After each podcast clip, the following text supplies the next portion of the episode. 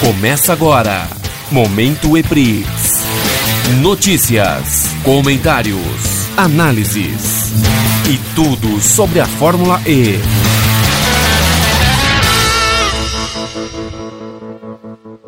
E aí, galera, fãs da Fórmula E, sejam bem-vindos a mais um Momento Prix, o seu podcast que fala da Fórmula E. Siga a gente nas redes sociais e fique bem informado com as notícias da Fórmula E, mobilidade elétrica, carros elétricos e muito mais. Acesse eprixnews.com.br e também as nossas redes sociais no Facebook, Instagram, Twitter YouTube. Todos são Eprix News. E só lembrando que no YouTube tem vídeo novo toda quinta-feira às 10 da manhã. E esse programa também é exibido no nosso parceiro da Rádio Giga. E no programa de hoje vamos falar da Moto E, do Eric Granado e do acidente que ele teve, a vitória do Dominique e o que vamos esperar das próximas etapas. A Extreme E tem fusão da Andretti com a United Autosport e estamos na contagem regressiva para o retorno da Fórmula E. Fique ligado, não saia daí, porque o Momento Eprix começa agora. Então vamos começar. Hoje temos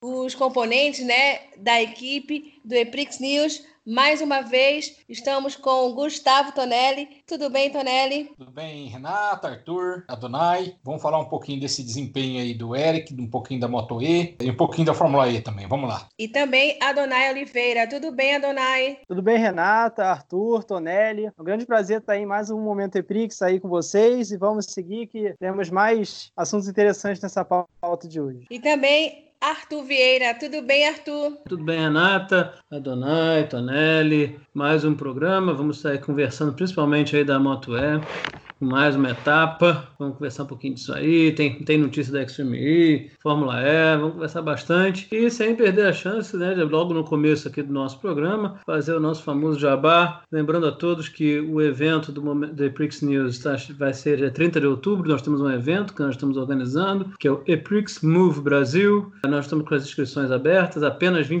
reais. Você entra lá no site mb.eprixnews.com.br. Se você não quiser entrar pelo site, você você pela própria página do epixnews.com.br tem um link para o evento também. E lá você vai ter todas as informações, quem serão os palestrantes, a forma de inscrição, tudo está lá disponível. Vá lá para se inscrever, aproveite. O evento será no dia 30 de outubro, um evento online. Ele inicialmente seria em agosto e presencial por conta das questões do Covid-19. Nós passamos para o formato online, mais para frente um pouquinho, 30 de outubro. O evento durante o dia inteiro, mas fica aqui um recadinho importante para você pensar ainda mais sobre se inscrever. Quem se inscrever no evento, evento, na verdade, vai participar de um evento, uma plataforma fech... toda envelopada, exclusiva para quem está inscrito, uma plataforma que a partir do dia 30 de outubro ela vai ficar 30, você, quem tiver inscrito vai ter a chance de retornar, usar a plataforma durante 30 dias. Então, se você não consegue assistir o evento no dia, não tem problema. Todo o conteúdo do evento vai estar disponível durante 30 dias para você voltar e degustar à vontade. Além disso,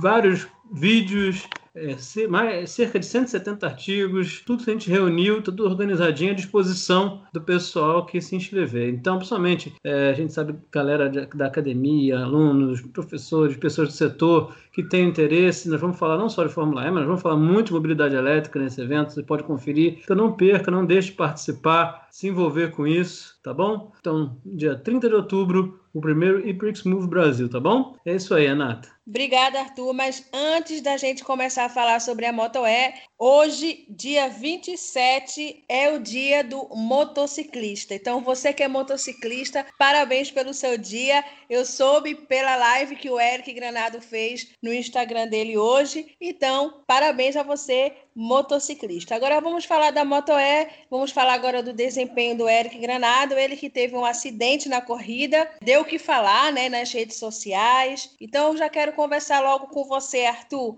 O que é que você achou do desempenho do Eric? Bom, Renata, final de semana aí a Moto E, treinos livres, né? Sexta-feira no Facebook do Fox Sports, sábado cobertura na Fox Sports, domingo também, né? Sábado com os treinos e domingo a corrida, tudo da MotoGP ao vivo aí para a gente acompanhar, foi bem legal isso. A gente teve a chance de ver também o desempenho desde os treinos livres e principalmente na classificação. Bom, o Eric, ele veio andando bem, mas a gente dava para ver até pelo treino, classificação, que ia sendo uma rodada mais difícil, uma disputa mais difícil. Os pilotos estavam andando muito bem, principalmente o suíço, né, a Garter, né, que é o Dominica Garter, que acabou ganhando a corrida. Já desde os treinos mostrou muita força. O Matheus também, Matheus Ferrari, dentre outros, que estavam andando muito bem. Então já dava para ver que ia ser mais disputado. Mas o Eric estava bem, bem pronto mesmo, daquele jeito que ele já tem, ele conhece, destemido, ousado e com domínio da, da categoria, da moto dele. Tanto que a gente tinha tudo até para conseguir a pole, mas ele cometeu um erro no treino, né? Balançou ali bem na curva e não conseguiu ficar realmente numa, na primeira posição, acabou largando na segunda fila. A corrida foi muito disputada,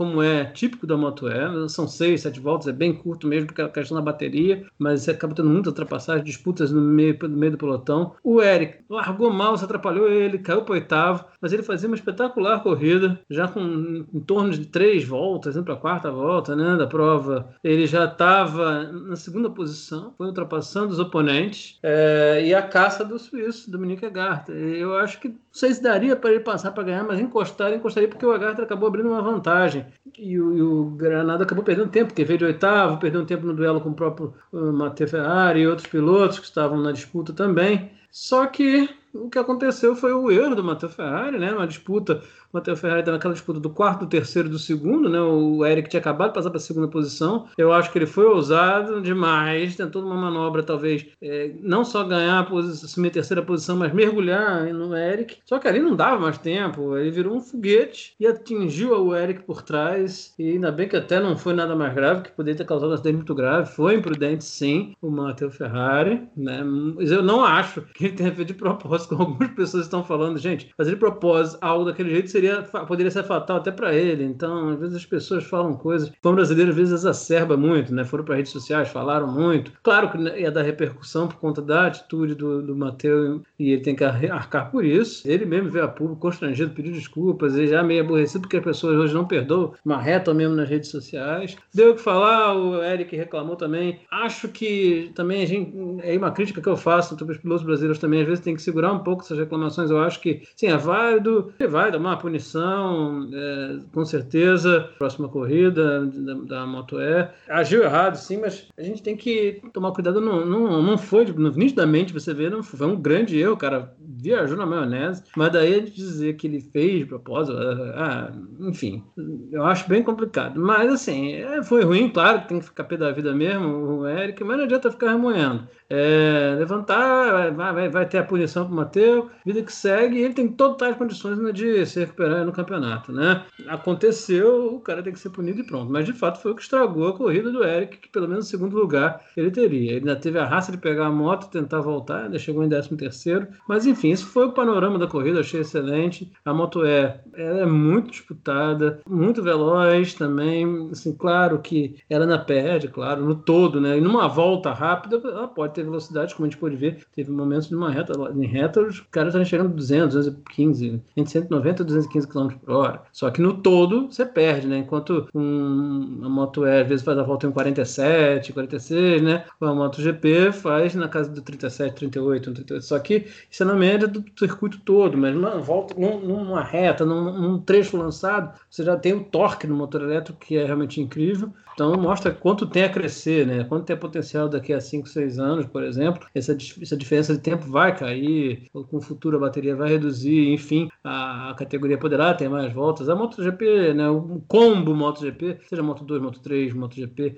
não, não tem muitas voltas mesmo, é 22 a 25 voltas. Então se, a, se daqui a um intervalo de uns 5 anos a moto é conseguir dobrar esse número de voltas, ela já vai ficar bem até mais próxima do que o, do que o público fica agradado, né? Então acho que assim, como espetáculo, entretenimento, tecnologia, inovação, porque a gente vai ter nas ruas, a gente já discutiu sobre isso, é fantástico. E a corrida foi de fato muito boa, muito disputada, mostrando que o Dominique tem um Suíça é muito bom piloto também. Talvez não vai ser tão fácil como eu imaginava que fosse com o Eric, mas vamos ver. A MotoGP volta daqui a duas semanas, mas a Moto E só volta em setembro, ela não corre todas as provas. E aí é aguardar, né, Tonelli? É isso aí, Arthur. É uma pena, né? Uma pena essa queda, essa, essa barbeiragem que fizeram em cima do Eric. Acho que foi uma barbeiragem muito grande do Ferrari, né, do Matteo Ferrari, principalmente o Matteo Ferrari foi o primeiro campeão, né? Difícil você ver um, um, campeão fazendo esse tipo de barbeiragem, né? Mas ao todo eu gostei da corrida do Eric, não largou bem. É, na primeira curva também teve um erro ali que acabou perdendo aí três, quatro posições, mas aí daí em diante ele foi para cima, foi ultrapassando, ultrapassando, praticamente faltando aí uma volta e meia para terminar, né? Ele já estava em segundo lugar e aconteceu esse, esse incidente. Infelizmente, o que me preocupa mais em, em relação a esse incidente é, é que o, o Dominique ele abriu 13 pontos do Eric, né? De um campeonato, que é um campeonato muito curto, se você for analisar, é só o Dominique agora manter uma regularidade, chegando entre os três primeiros, praticamente ninguém vai tirar o título dele, né? Então, esse, esse incidente em cima do Eric foi muito prejudici prejudicial para o Eric. O Eric agora está 13 pontos. Em um campeonato muito curto, como que você vai conseguir é, tirar 13 pontos? É difícil, muito difícil, principalmente em cima do Hector, que está demonstrando um excelente piloto, né? Outra coisa que eu estranhei, eu acabei é, lendo hoje, que o, a punição do Ferrari vai ser de três posições na próxima corrida. Achei uma punição muito branda e vou explicar por quê. Bom, primeiro, tirou o Eric da corrida. Segundo, tirou o Eric do pódio. Terceiro, tirou o Eric da liderança do campeonato. E quarto, ele pode ter tirado o campeonato do Eric, entendeu? Então, olha a situação que se formou esse incidente em cima do Eric Granado. Então, três posições eu acho que para a próxima corrida é muito pouco. Não sei se uh, o os é, fiscais vão mudar essa, esse tipo de, de punição.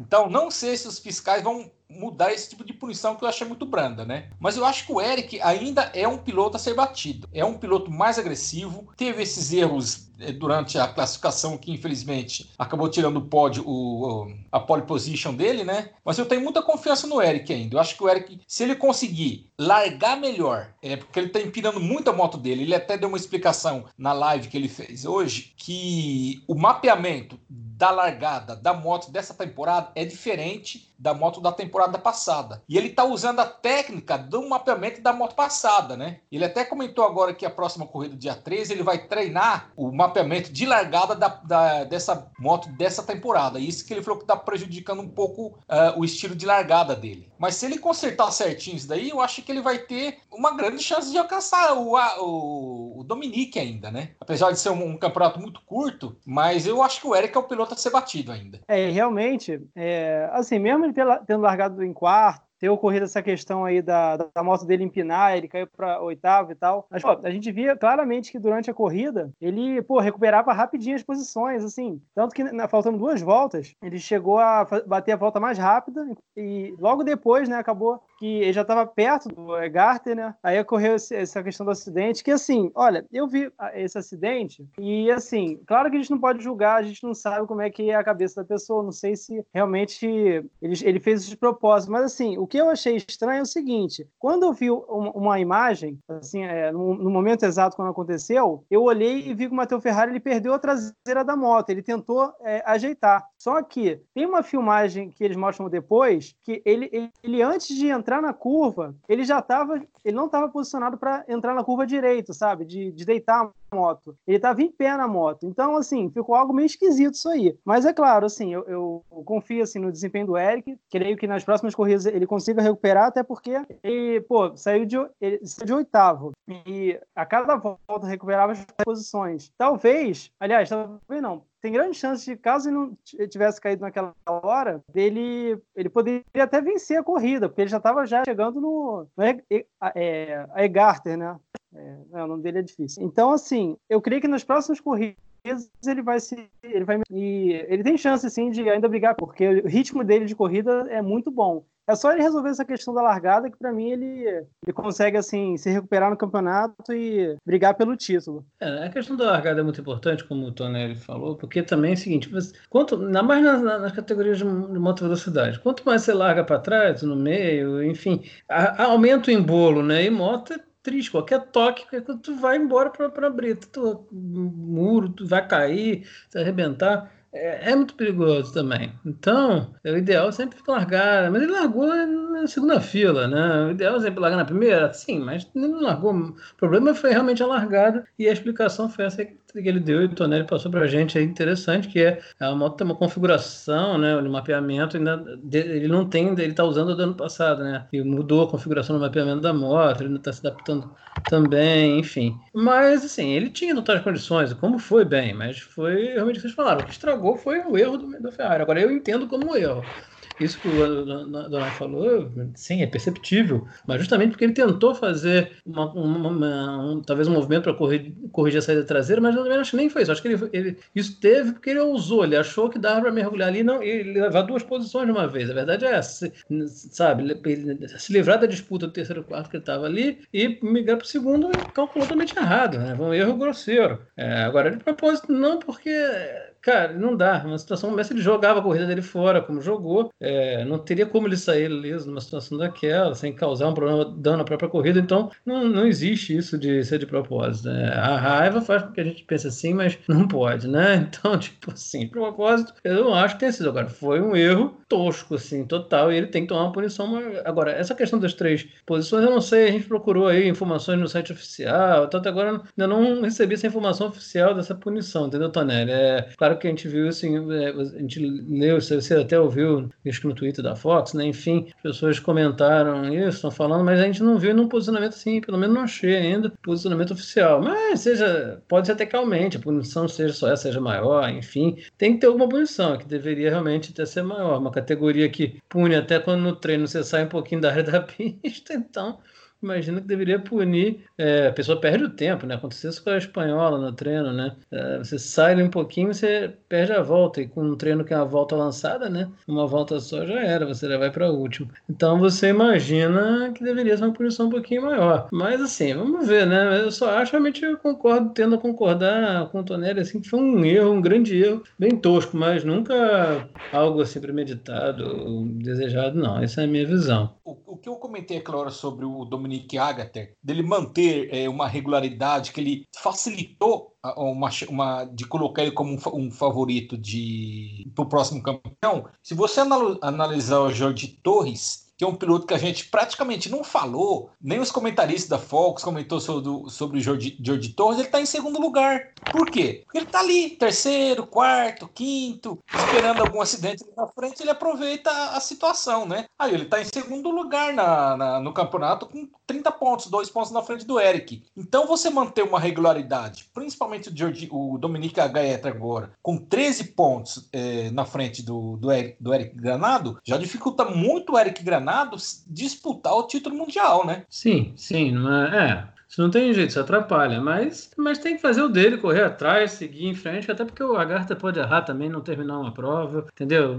Enfim, é que é difícil, é tiro curto, é. Mas ele agora tem que ir para dentro. Agora, você concorda com mim? Foi mesmo um erro. Não, você, você acha que o cara poderia ser feito premeditadamente? Isso não, né? Foi um erro. Não, foi um erro. Foi um erro grotesco, né? Mas jamais o cara ia, ia com, com, com, que objetivo ele ia fazer isso de propósito? Não tem nem, nem lógico o negócio desse. Foi uma, uma grosseria imensa do, do piloto e paciência. Quem tá ali tá na chuva para se molhar, né? Não tem como. Pode acontecer isso. Infelizmente, azar do Eric e sorte do Dominique e do Jorge Torres. Fazer o quê? Coisa de corrida.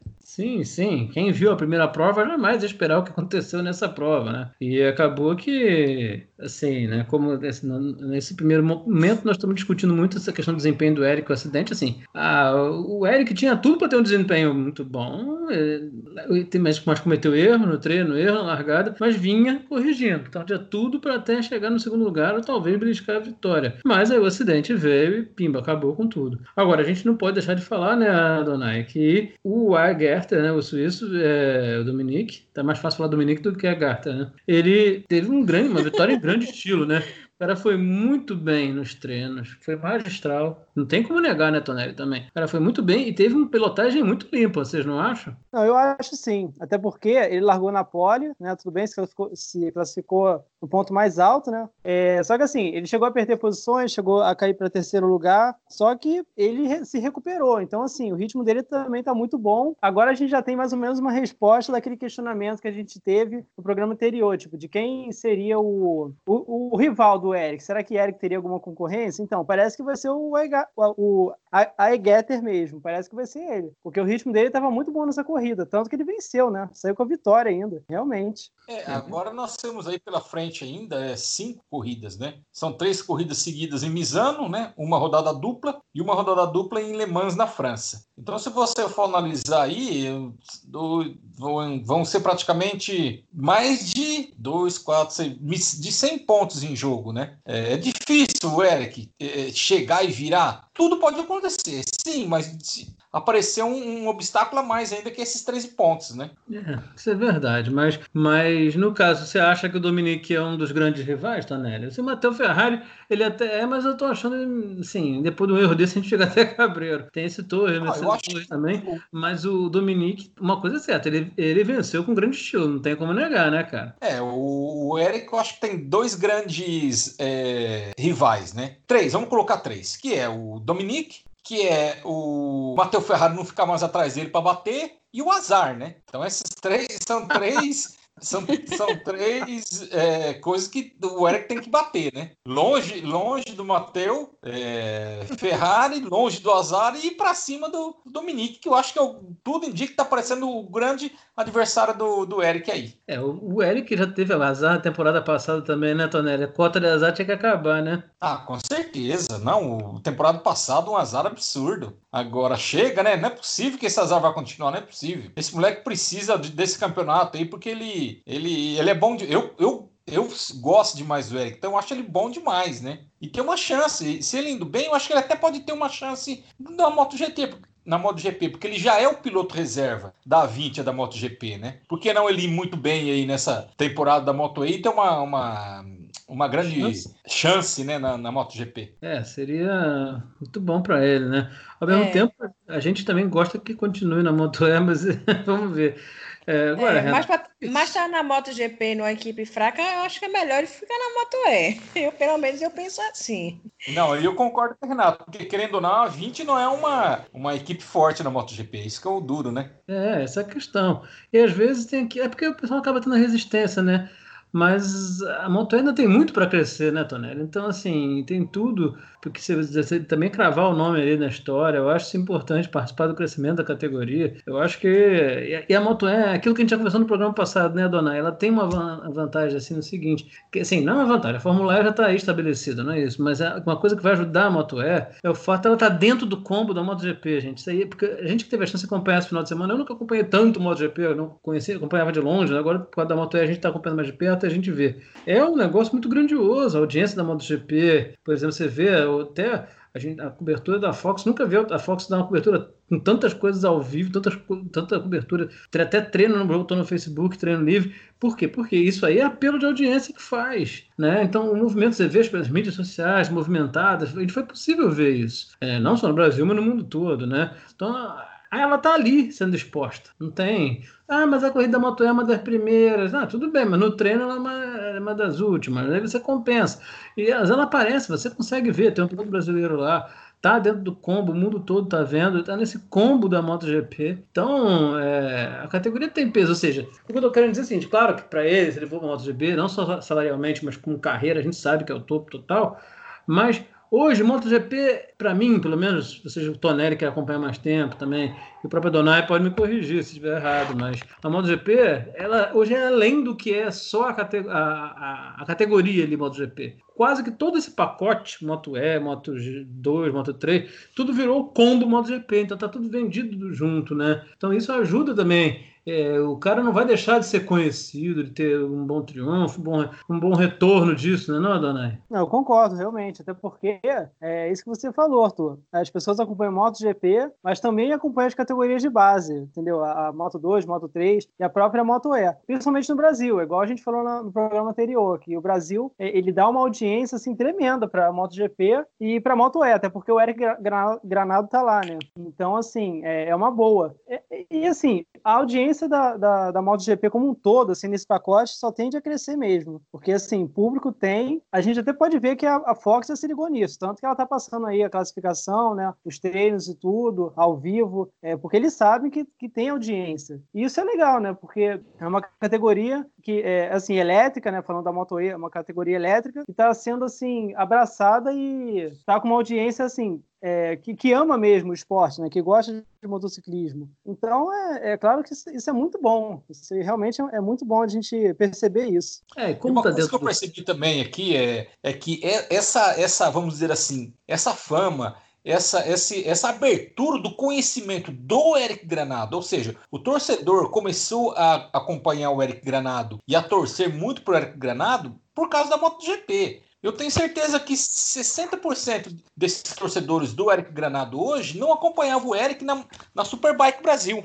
Porque primeiro que a Superbike Brasil praticamente não era transmitida, né? Acho que se não me engano era a Rede TV somente que transmitia. É, agora, agora a Dazon depois... transmite, mas a Dazon transmite, mas sem narração em português, né? Narração só em inglês. Não, mas a Superbike Brasil é, ela transmitida, era transmitida na Rede TV, né? Ah, tá, não, mas, assim, é... desculpa. É, a Dazon transmite a Superbike, mas não é Brasil, é aquela Superbike gringa, né? E aí é internacional. E aí a narração não tem nem em português, só em inglês. A Superbike Brasil era só a Rede TV mesmo, tá certo, certo. Então, então essa fama, essa, essa, esse, esse, esse, como posso dizer, essa quantidade de fã que o, Eric, que o Eric começou a ter agora, de torcedor, você pode ter certeza que 60% é devido ao pacote da MotoGP. O pessoal, o, a grande maioria dos torcedores que acompanhava a MotoGP não acompanhava a Superbike Brasil, entendeu? Então esse pacote ele é muito importante, principalmente para o Eric também, ficar Sim. mais conhecido aqui no Brasil. Eu não sei como que é o, o, o número de fãs do, do Eric internacionalmente falando, né? A gente acompanha só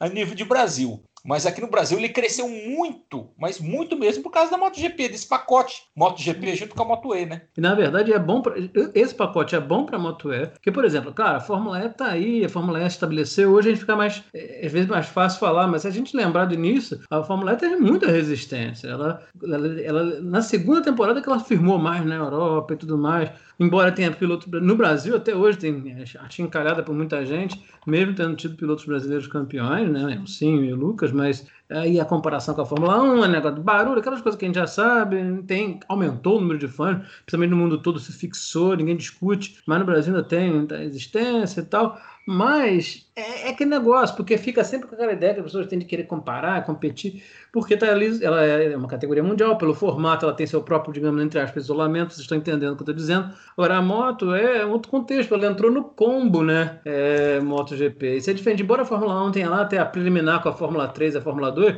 mas não é um combo igual a moto também. É uma preliminar, fica claro que é juniores, a distinção, a decantação fica gritante. Agora, no caso da da, da, da, Moto E, ela tá, assim, a Moto E, a Moto 2 a Moto 3, embora sejam categorias, principalmente a Moto 2 e a Moto 3 entendidas como base, mas ficou bem encaixado no combo, é uma prova atrás da outra, o pessoal comprou ideia, já é o pacote, então isso que o Tonelli tá certo. Isso foi muito bom para a categoria Moto E, eu acho que a Moto E, nesse aspecto, eu acho que ela vai catapultar Aí talvez, dentro do universo da moto velocidade, ela talvez até brilhe mais do que a Fórmula E no universo monoposto, não sei. Porque pelo menos ela está tendo uma chance de start melhor até. Que, que, o mesmo start que a Fórmula E não teve. Não tô dizendo, mas a Fórmula E chegou lá e cresceu muito. E causa do Agag também, fenomenal trabalho, ninguém discute isso. Mas eu digo assim, a, na Moto E foi uma estratégia que foi perfeita para a categoria. E assim, ir para o Brasil, no Brasil, que não dá nem para comparar, a impressão, pelo menos que me passa, Tonelli e Adonai, é que assim, o início da Moto E no Brasil está sendo muito mais receptivo para do fã do que foi a Fórmula E. Mas por quê?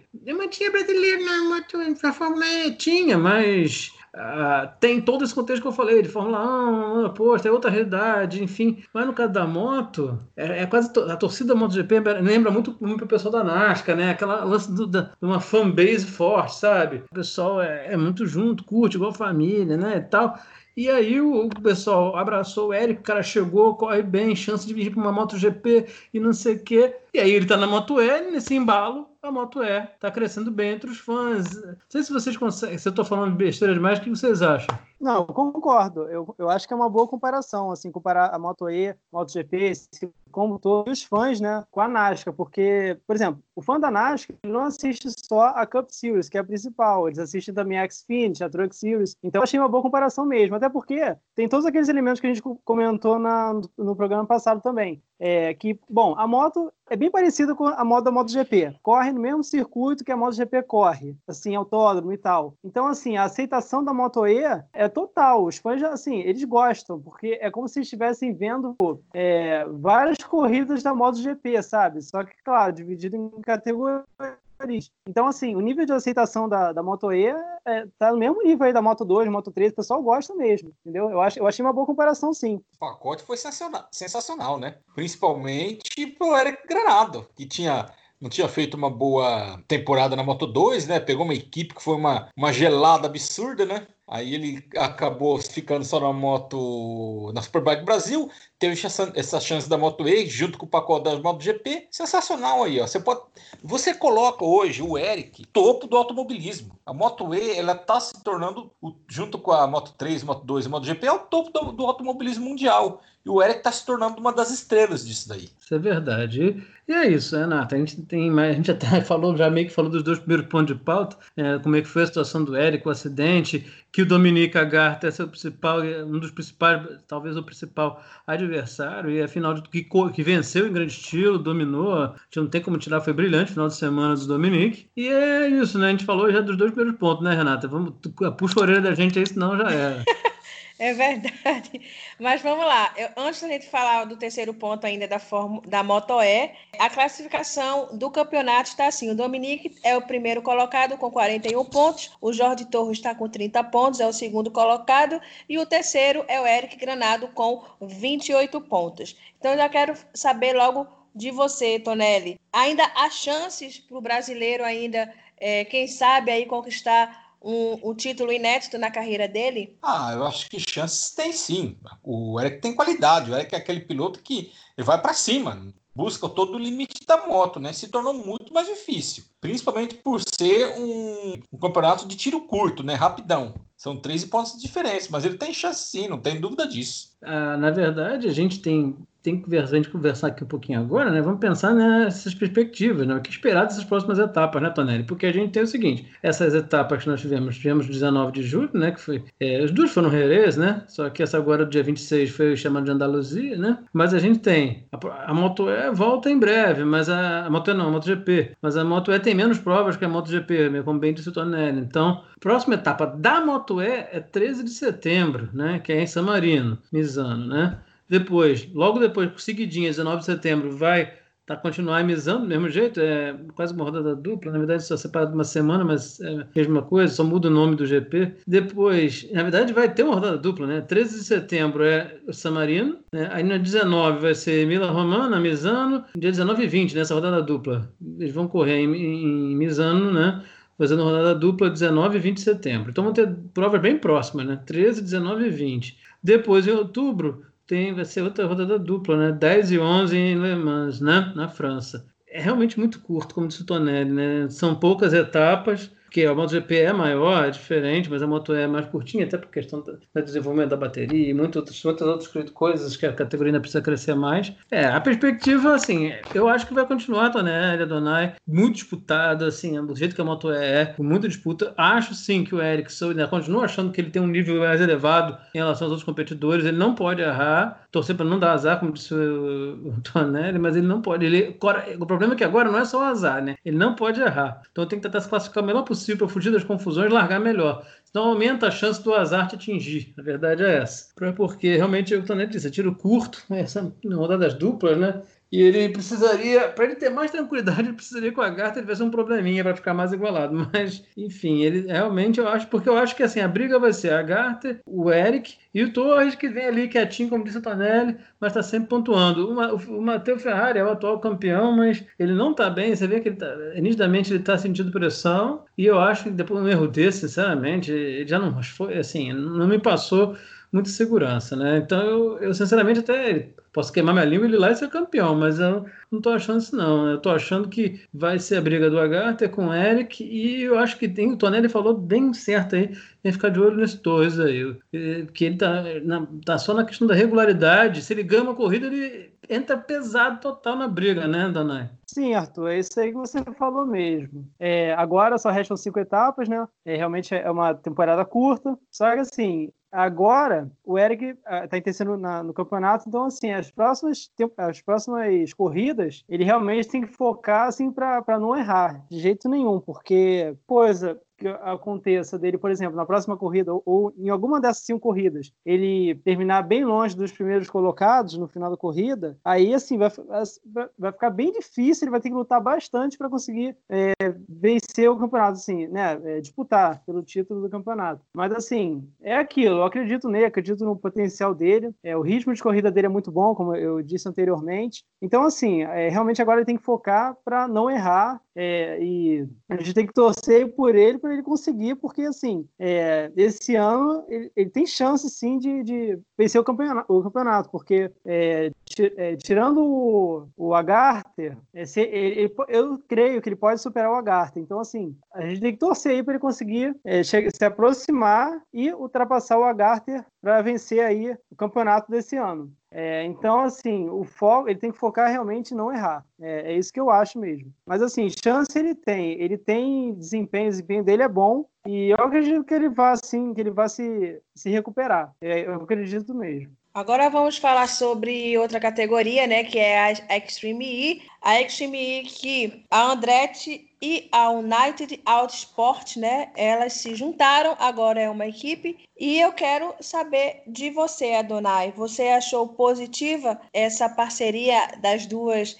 equipes na Extreme E? Bom, eu achei sim, porque é, agora a Andretti ela vai ter uma, digamos, um boost, né? A Andretti é uma equipe forte, né? Até porque já competiu na, na Fórmula E e tal. E é interessante porque essa United Autosport já trabalhou com a Andretti em outras categorias. A United Autosport ela é uma categoria, ela é uma equipe do, é, centralizada no Reino Unido e assim, ela já trabalhou então com a Andretti. É, inclusive, o, todo o visual do carro mudou. É, agora está tá um mesclado assim da bandeira dos Estados Unidos, né? Porque a Andretti é americana e mesclado com a bandeira britânica, né? Do Reino Unido. Então, assim, é, agora a gente vai esperar. Eu espero assim que, que a equipe tenha um desempenho, um desempenho muito forte. Com essa fusão, inclusive os funcionários vão ser mesclados. Então, vai, vai ter funcionários tanto da Andretti como da United. Eles vão trabalhar aí juntos. Então, assim, para mim, quem vai bater de frente com eles vai ser a Chip Ganassi Race, né, que, é, que, já é uma equipe também americana que, digamos, tem gana de vencer, né? E eu achei interessante, realmente interessante. Agora vamos ver aí como é que vai ser é, a questão da competitividade da equipe. Inclusive, é, o, o Zac Brown, né, que é o, o chefe da McLaren da Fórmula 1,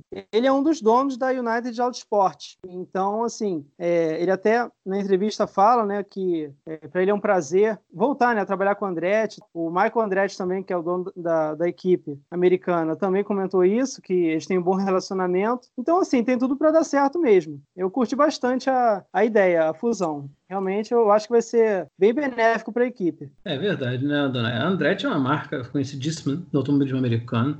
A história que a Andretti tem com a Indy, por exemplo, é fenomenal. Na Fórmula E ainda está apanhando um pouco, mas já deu uma, tá dando uma evoluída boa. E eu acho que assim, o cenário das parcerias, assim como na Fórmula E ela buscou está buscando parcerias, né? Tem a questão da BMW, agora na, na Extreme E, que é essa categoria off-road que promete demais, ela se uniu com uma potente United Autosports do Reino Unido, né? É até uma união bem interessante, Estados Unidos com o Reino Unido. É, a gente sabe que os ingleses e americanos têm suas rivalidades suas diferenças, mas nesse caso vão estar unindo forças de modo magistral, né? A, a United Autosports ela é uma das maiores equipes do, do Reino Unido, né? E tem e compete no mundo inteiro. Como você disse, ela já participou de diversas categorias de protótipos no mundo.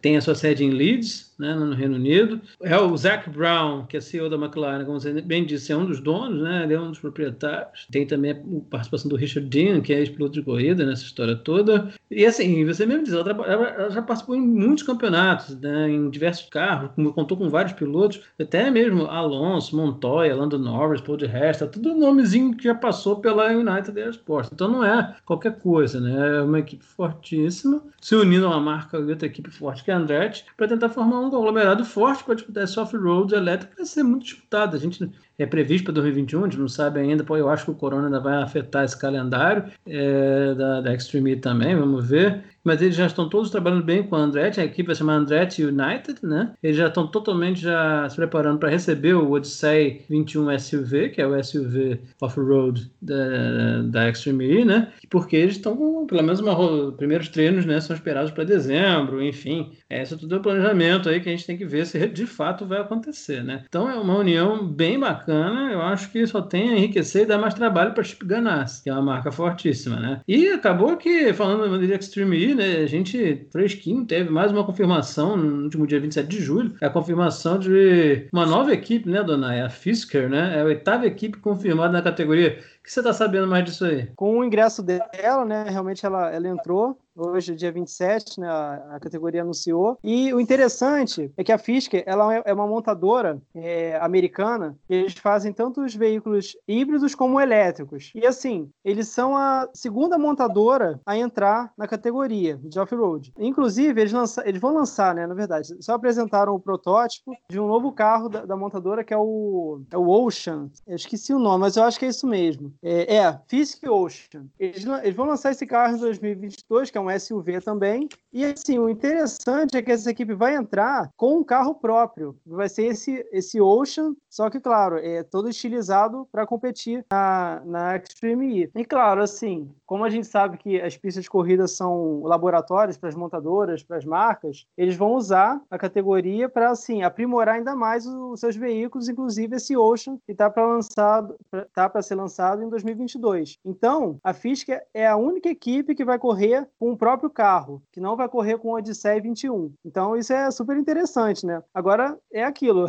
tem coisa que a gente só pode saber quando começarem, né, as, as provas, saber se ela vai ser competitiva ou não. Mas já é algo interessante, né? Até porque com a confirmação dessa equipe, é, já são oito, né? Já, o grid já tem oito equipes confirmadas e assim o HG ele quer 12, então faltam apenas quatro. Então assim a gente vê que a Extreme E ela não está tendo dificuldades em, em formar seu grid, em achar equipes. Então assim com certeza vai ser uma categoria bem competitiva e, pô, é, como eu já disse anteriormente, em outros podcasts, vai ser, pô, fantástica de assistir, né? É verdade, cara. Na verdade, uma coisa, isso é interessante, né? Todo mundo, a tendência é que todos que participem, sejam 8 ou 12, se alcançar as 12, a tendência é que todo mundo usasse a Odyssey 25 o 21, desculpa, o Odyssey 21, que é 2021. E, essa, essa situação da física foi surpreendente. Nem, os caras já têm uma experiência, né? Tem, os caras já têm 15 anos no mercado automotivo e já fabricam não só carros elétricos, mas já fabricam híbridos há um tempo já. Então eles têm carros 100% elétricos, mas também híbridos. Então, como os caras detêm tecnologia e querem desenvolver mais a tecnologia do seu próprio veículo, eles vieram com a SUV deles, só vão adaptar para o off-road. Eu achei fantástico. A gente não sabe o que vai acontecer, isso assim, a gente não sabe, mas pode também ser uma vantagem, porque querendo ou não, Odyssey 21 o carro está sendo entregue para todo mundo, todo mundo que as equipes têm know-how tal, mas vão estar tá apanhando e conhecendo. Querendo ou não, eles vão estar tá vindo com um produto pronto, né, dona? Eu acho que isso pode, claro que vai ter que adaptar, mas os caras já têm todo. Eu acho que eu, talvez essa, é, é, essa equipe, a física, surpreenda bastante, porque ela me parece ter mais domínio do, da tecnologia do elétrico até que as outras equipes que estão na categoria. Uma montadora. A outra montadora que está lá é a Venturi. Mas, é, então, assim, é, eu acho que tanto a Venturi como a física podem fazer, sair na, passo na frente, mas a, a física está tão encorajada do seu produto que ela vai fazer isso. Para ela é interessante, né? E isso faz com que a Extreme seja forte. Além da Extreme ser super legal, porque é uma categoria off-road, esporte radical, isso vai, isso vai, ser, vai ter um impacto muito grande, até porque o próprio Odyssey 21, nos, nas, nas aparições que já fez, os resultados que já mostrou, já chamou a atenção dos fãs, entendeu? Mesmo sendo um protótipo de off-road elétrico, mostrando alto desempenho, né? Então, além disso, você tem um apelo na categoria, além disso, atrair os fãs, porque é o, a galera que curte esse esporte extremo gosta e vai adorar ver o elétrico nisso. Mas eu digo assim, tem uma característica grande, assim como a Fórmula E também está desenvolvendo que vai ser usado nas ruas, estão na Europa muito antes daqui, mas essa categoria é demais, porque são SUVs. Né? São, eles estão tão bem próximos, embora seja para o esporte radical, mas estão muito próximos daqueles carros, veículos híbridos e elétricos que a gente vai usar, né? Então acho que isso também é um apelo para a categoria fantástico e, e, que vai atrair montadoras sim por conta disso. É, ainda está no início, assusta um pouco, mas você pode escrever dando certo nos próximos anos, você vai ter mais montadoras dentro do, do Extreme E, não tenha dúvida disso. Agora, eu acho sim que essa física pode surpreender aí com esse seu próprio SUV. Eu achei interessante a sacada deles sim, porque eles vão botar o know-how deles em prática. Agora, só falando é, das equipes, né? As equipes confirmadas para Extreme E é a Fisk, a Abit, Andretti United Sports, a Chip Ganassi Race, a HWA, Kiev, é, Q-E-V, eu não sei se é assim que pronuncia, a Velos e a Venturi. Então, essas são as equipes confirmadas por enquanto, né? Na, na, na categoria da Extreme E. E fique ligado né, no nosso site, prixnews.com.br, que as próximas no, notícias sobre outras equipes e pilotos confirmados para estar tá na categoria, é só você seguir a gente também nas redes sociais e no nosso site. Agora vamos falar da Fórmula E, que já estamos em contagem regressiva, está bem perto da categoria reiniciar, já é na próxima semana, dia 5 de agosto, na próxima quarta-feira, e eu, pelo menos, já estou muito ansiosa para começar a Fórmula E, para ver quem vai ser o campeão da sexta temporada. Então, já quero começar por você, Tonelli. O que é que você. Como é, como é que tá a sua expectativa para esse retorno? Ah, Renata, expectativa é grande, né? Depois de um tempo parado aí, vamos ver como que os carros vão voltar, vamos ver com qual equipe conseguiu evoluir, qual equipe conseguiu não evoluir, né? Nós vamos ter aí também a estreia do sete câmera. Sabemos que o carro dele não é aquela maravilha, mas a torcida vai ser grande por ele, para ele poder aí se firmar na Fórmula E, né? Mas a expectativa está muito grande. Vamos ver o que vai acontecer aí nessas, nessa corrida aí na Alemanha. Bom, o Tonelli falou uma coisa que é verdade. A gente a expectativa é enorme. Que é verdade é uma só, né, Tonelli e Adonai? É, assim, a gente sabe que já teve cinco provas, né? Só que é quase como começar de novo. Não é começar de novo, porque já teve cinco etapas, mas é uma sensação parecida. Ter, as equipes vão. Mudou tudo. É época com clima diferente, muito tempo parado. As equipes ficavam fazendo muita simulação, turno de evento, etc. Mas pouca prática real. Não tiveram tempo de ajustar os problemas do início da temporada. Houve dança de cadeiras, né? Como a gente conversou nos últimos programas. A saída de pilotos, né? E é até por isso que a Câmara está tendo chance na, na, na, Dragon, né? Então você teve uma dança de pilotos, é, alguns problemas, alguma equipe, Abit dando, tomando chute no traseiro, e aí Ananil, o Verline, com o temperamento dele saindo da Mahindra. Então, a chegada de todo o Rast na Audi, né? Essas coisas todas que aconteceram, né? Que faz assim, faz com que fique tudo muito imprevisível. E seis corridas em seis etapas em nove dias é para matar, né? Acho que vai ser muito intenso. As equipes estão tendo que com muito pouca gente, assim, foi bem reduzido. O Lucas de Graça deu entrevista no Fox Nitro ele falou a respeito disso. Até nem o chefe da equipe vai. É, vai dando preferência aí ao mecânico e tal. Porque eles vão escolher. Então, quem seria mais útil? Porque está tudo realmente sendo por conta dos protocolos de segurança da Covid-19, tem menos gente. Então, é tanta. É, vão vários fatores gerando imprevisibilidade. Tanto que realmente, cara, a gente chega sem ter noção do que vai acontecer. Ah, o Félix da Costa na frente. Sim, mas, é, não, sei lá, na Fórmula E, ele tem 29 pontos, não é isso? Já se não me engano, de vantagem, mas é, isso não é nada, né? Uma vitória, você não completa. Claro que é uma vantagem, mas na circunstância do que está acontecendo, a gente sabe que que vai ser, vai ser uma pauleira. O cara, quem tiver realmente mais sangue frio, ao mesmo tempo souber dosar a hora do ataque mais violento, vai levar vantagem. A Fórmula E tem isso da proximidade do desenvolvimento dos carros, às vezes mesmo um carro que não está tão bem, mas o piloto no braço, dependendo da circunstância da corrida, tira vantagem. Então, realmente, eu considero, assim, de todas as temporadas temporada vai ser a mais incerta, pelo menos nesse momento. A gente só vai ter um raio-x legal, né, Tonelli? Depois dessas duas primeiras provas, não é? É, com certeza. É... Tá tudo muito indefinido, né, Arthur? Muito indefinido. A gente não sabe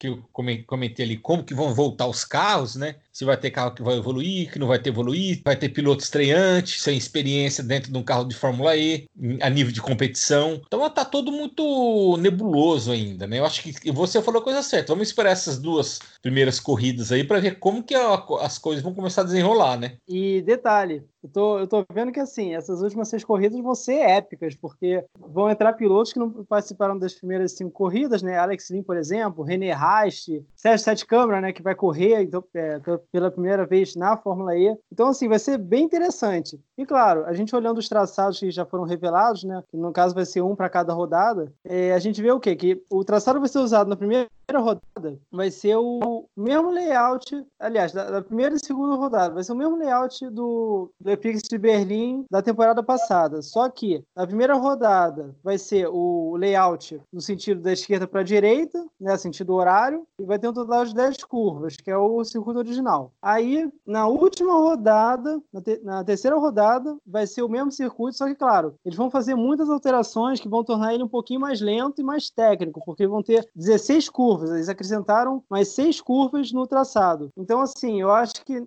nessa, nas duas corridas, nas duas últimas corridas, é, o negócio vai, vai, apertar mais ainda. Então, assim, é, a gente vai ver muito contato, eu estou esperando isso. E, claro, eu não sei realmente, não tem como prever quem é que vai vencer, porque vai ser uma batalha, assim, é, fenomenal. As seis últimas corridas vão ser top, com certeza. É, épico vai ser, Tempelhof, é, todo mundo sabe, a Fórmula E, queridinho da Fórmula E, Tempelhof, eu acho fantástico, assim, é a pista que eu acho mais legal, assim, claro que eles vão ter que variar traçado, vão brincar na questão de horário, anti-horário, mais curva, menos curva, vão batendo, as, principalmente as últimas duas rodadas, pelo desenho, parece que vão ser as mais travadas, mais aviadoras, mas Tempo Wolf não tem jeito, tem aquela reta, depois um curvão mais largo, enorme, assim, que facilita muito a ultrapassagem, tem muita, muito ponto de disputa, mais que faça ajuste, né? É uma, por ser um aeroporto abandonado, né? Digamos assim, dá para você brincar mesmo. Foi, acho que o lugar, a melhor escolha, como a Alemanha ainda tem, assim, digo um controle, mas uma situação epidemiológica mais controlada, então acho que, pelo menos por enquanto, mas tem que ficar de olho, né? Porque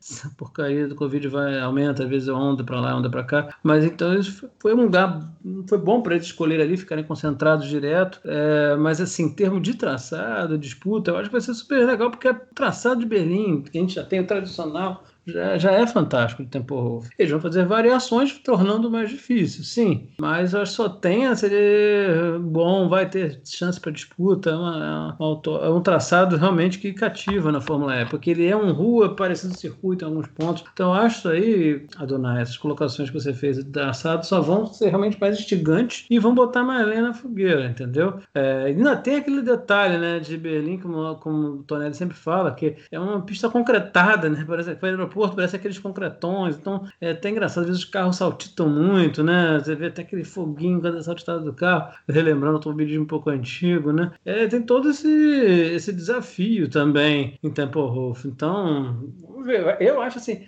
pauleira, porque também é o seguinte, né, Tonelli? Se alguém tiver algum problema, vai ter pouco tempo para consertar, né? Pouquíssimo, né, Principalmente se tiver batida, né? Se imagina que tiver uma batida um certo ponto forte que estraga bastante carro. É, é, complicado, por isso que eu falo, é um ponto de interrogação muito grande. A expectativa já tá grande aí para a gente acompanhar durante a semana inteira aí. É, porque já é cinco, já. Cinco, seis. Aliás, vai ter corrida meio de semana, vai ter de tudo, porque na verdade vai ser cinco, seis, sete, oito, né, Renata? 5, 6, 7, 8. De... Não, peraí. 5, 6, 8 e 9, né? Peraí, eu falei besteira? Peraí. 5, 6, 8, 9, 12 e 13 de agosto. É, algumas provas meio de semana. Vai ser um ajeito só. Assim, eu acho assim que tá tudo aberto. Mas claro, né? Eu continuo achando assim, o da Costa tá na briga total aí, bem legal isso. Como sempre até aqui tá lá, né? Eu ainda acho que vai ser, esse ano vai ser um pouco difícil para áudio, mas agora a gente tem que ver o que vai acontecer. Mas ela não se mostrou acertada desde o começo. Eu acho que é uma coisa que tá. Acho que a BMW é que pode chegar mais junto aí da Tequita ali. A BMW, ou seja, com o Gunter, né? Eu acho que eles podem chegar ali dando mais trabalho, né? É o que eu consigo, o que eu vejo mais. Mas, claro, tem que esperar porque pode ter muita reviravolta. A gente não imagina, mas eu ainda vejo Tequita e BMW mais nessa disputa, assim, sabe? A Audi um pouquinho mais atrás, mas pode ser que modifique tudo, né?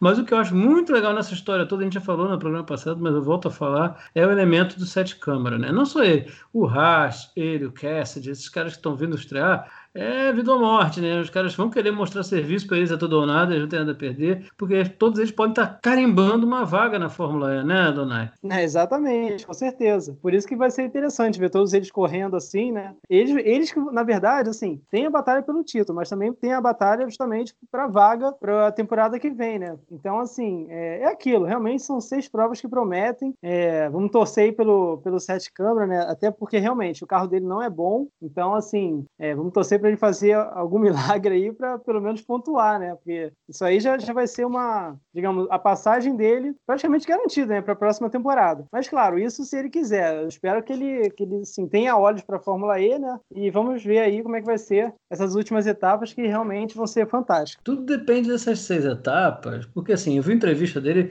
ele parecia bem empolgado entrevista que ele deu pro Fox Nitro e tal. É claro que ele queria a Fórmula 1 do que a gente, mas o cara também acaba se enjoando, né? E surge uma oportunidade. Cara, se ele conseguir bem, ele, ele, vai, ele vai querer continuar. Eu acho que a equipe também, porque a Dragon precisa urgente de bons resultados, de um piloto bom. E assim, a Dragon é Penske, né? Não dá para dizer que é ruim e não tem força, pelo amor de Deus. A Dragon é Penske. Então, assim, Jay Penske na história. Então, né, Tonelli, não tem como imaginar. Eu acho assim que a Dragon não tem feito as coisas, as escolhas bem certas, tem tido problemas, erros, mas também a Dragon nem que ela foi essa draga toda em termos, se você olhar, teve provas que a Dragon teve destaque. Mas só que assim, sempre teve pilotos fracos. Os pilotos da Dragon não foram bons. E batedores demais. O Petito então nem se fala, desde que me livre. Assim, ela, claro que ela teve problema, não estou tirando não, mas eu acho que ela estava precisando de um piloto. Sei que é uma responsabilidade grande, mas eu, eu não sei, posso estar enganado, mas eu, eu tô com um feeling de que o Sete Câmara vai é, ser um piloto chave para a história da Dragon. Eu gosto muito do Sete Câmara, um piloto de qualidade. Eu acho que a gente não pode esperar muito dele nessas últimas corridas aí, porque tá entrando, vamos dizer assim, meio que de supetão, não tem experiência praticamente nenhuma no carro da Fórmula E, não tem experiência nenhuma em competição com o carro da Fórmula E e acima de tudo um carro que a gente sabe que é um dos piores do grid, né? Mas vamos torcer para ele